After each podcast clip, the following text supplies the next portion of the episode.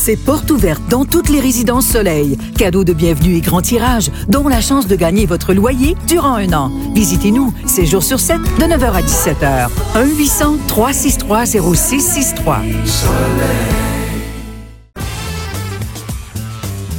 Société. Oui, avec Raphaël Provost, euh, directeur général d'Ensemble pour le respect de la diversité. Salut Raphaël. Bon matin. Je sais pas pour vous, mais moi, je dansais en entendant. Tu dansais sur la musique de René Wilkin qui chantait, qui chantait quoi? Comment s'appelait la chanson? Euh, ben, je suis tellement pas bon avec les paroles, mais je dansais au Bon, moins. tu ne me croiras pas, Raphaël. Elle- La chanson s'appelle Les couleurs, tes couleurs. Rien de moins. C'est génial. C'est génial, mais je pense que c'est la chanson la plus adéquate pour ce qu'on va parler. Ben, ce c'est ça que c'est pour ça que je dis ça, Raphaël. Ah, On revient Exactement. sur la décision de la Ligue nationale de hockey. Ça peut vous paraître banal à la maison. Qu'est-ce que c'est ça? Vous parlez de tape sur les bâtons de hockey, tape multicolore. Oh que non, c'est important. C'est un geste de solidarité important, là, parce qu'on l'avait interdit, si je ne m'abuse. Exactement. Et c'était un des derniers gestes de solidarité que les joueurs de la hockey, de la Ligue nationale de hockey pouvaient faire et afficher pour pouvoir soutenir les communautés LGBTQ+. Peut-être que vous avez suivi ça il y a deux, trois semaines.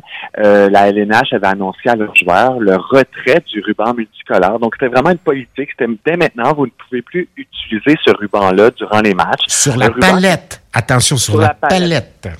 Exactement. Pas sur le casque, pas sur le chandail. C'est vraiment Ben, sur ça n'a jamais été dit. Ça n'a jamais été dit. On prenait Non. pour acquis qu'on le ferait pas. Exact. C'est des joueurs qui le faisaient depuis quelques années, qui le faisaient en soutien aux communautés. Personne n'était forcé de le faire, personne n'était obligé. C'était vraiment euh, un signe de soutien individuel. Et là, il y avait une politique qui annonçait l'interdiction. Donc c'était quelque chose parce que c'était le dernier signe. Avant, les, il y avait des joueurs, euh, des euh, masques de la fierté, il y avait des chandails de la Ouais, fierté. ouais. Et là, il, a, il avait retiré. Puis à la clé, à la clé, Raphaël, ce sont des joueurs qui refusaient de mettre le gilet pour des raisons ou personnelles, religieuses ou pour des raisons politiques. Ce geste leur appartenait, mais il y a toujours cette affaire-là qui fait, ben, ça crée de la chicane. Puis c'est souvent ceux et celles qui sont plus rares qui s'opposaient à l'affaire qui gagnent. C'est un peu ça qui est arrivé. Ben, c'est exactement. Mais là, si, ce qui était particulier avec cette situation-là, c'est que personne n'était obligé de le faire. Mais là, donc, de retirer le dernier signe de soutien aux communautés d'un sport qui se dit pour tout le monde, d'un sport qui se dit inclusif, ça envoyait tout un message. Par contre, hier, la LNH a réitéré, a réenvoyé une- un autre message à leurs joueurs en disant, ben, finalement, on vous laisse soutenir vos communautés, soutenir vos causes et vous pouvez encore utiliser le ruban. Oui, Mais à travers parce qu'ils l'ont utilisé sur le manche du bâton ou quelque part sur le bâton. C'est ça qui est intéressant. il y a des joueurs qui se sont dit, je vais le faire quand même. C'était une passe ça, c'est palette, être un ça. allié. Euh, oui, puis ça, c'est c'est aller à contre-courant, hein, parce que en faisant ça, on- certains joueurs se sont dit, c'est sûr que je vais déplaire. Un, je vais déplaire à ma ligue, parce qu'on m'a imposé une politique, et aussi- certains aussi partisans qui sont peut-être moins fans de ça. Mais il y a des joueurs, euh, dont les des joueurs du Maple Leaf de Toronto, qui l'ont fait, qui ont dit, ben, on va quand même assumer qu'on est des alliés des communautés. Et c'était pas en mode, on fait un coming out comme joueur gay. Pour faire attention. Mais non, c'est pas pareil. C'est un soutien. Ce sont nos frères, nos voisins, nos cousins, nos cousines, nos, euh, nos coéquipiers parfois, des gens avec qui on a étudié. C'est important, ça, là.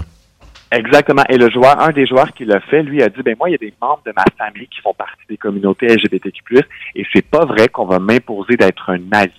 Euh, de, qu'on va m'imposer de ne pas pouvoir être un allié, pardon.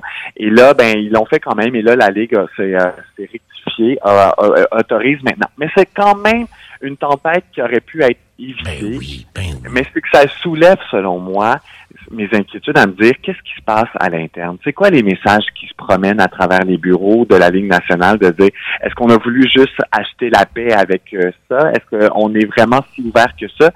Disons que ça soulève beaucoup de questions. Effectivement. Effectivement, c'est oui, tout à fait. Donc, euh, mais bon, le retour de tout ça intéressant quand même. Euh, les gestes de solidarité, puis on va terminer là-dessus, Raphaël. euh, Il y, en existe d'autres dans d'autres secteurs, dans d'autres milieux. Évidemment, il y a les rubans, mais est-ce qu'il existe d'autres gestes de solidarité? Ben, dans le contexte signes, là. Dans le contexte actuel, ce que j'ai envie de vous dire, un des plus beaux signes d'allié qu'on peut être, si on est une personne ou une entreprise, c'est d'inviter des organismes à offrir de la formation dans leur milieu quand ils sentent qu'ils perdent peut-être euh, certaines notions ou il y a peut-être certaines réalités qui leur échappent. Si on parle par exemple des réalités LGBTQ+, avec tout ce qui s'est passé là, dans les dernières semaines, la non-binarité, la transidentité, les réalités de l'homosexualité et tout, invitez des gens dans vos entreprises, dans vos dans vos institutions à venir parler avec vous pour dialoguer.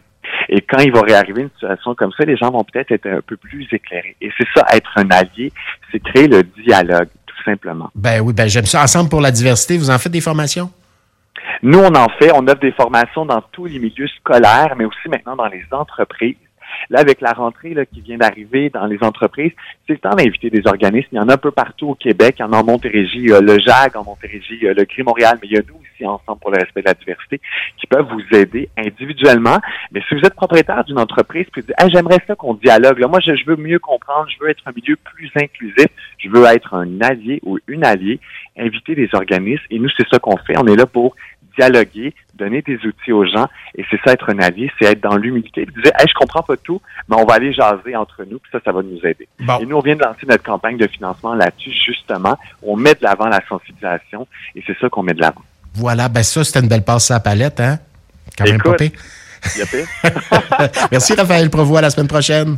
Bonne journée, tout le monde. Salut. Bye.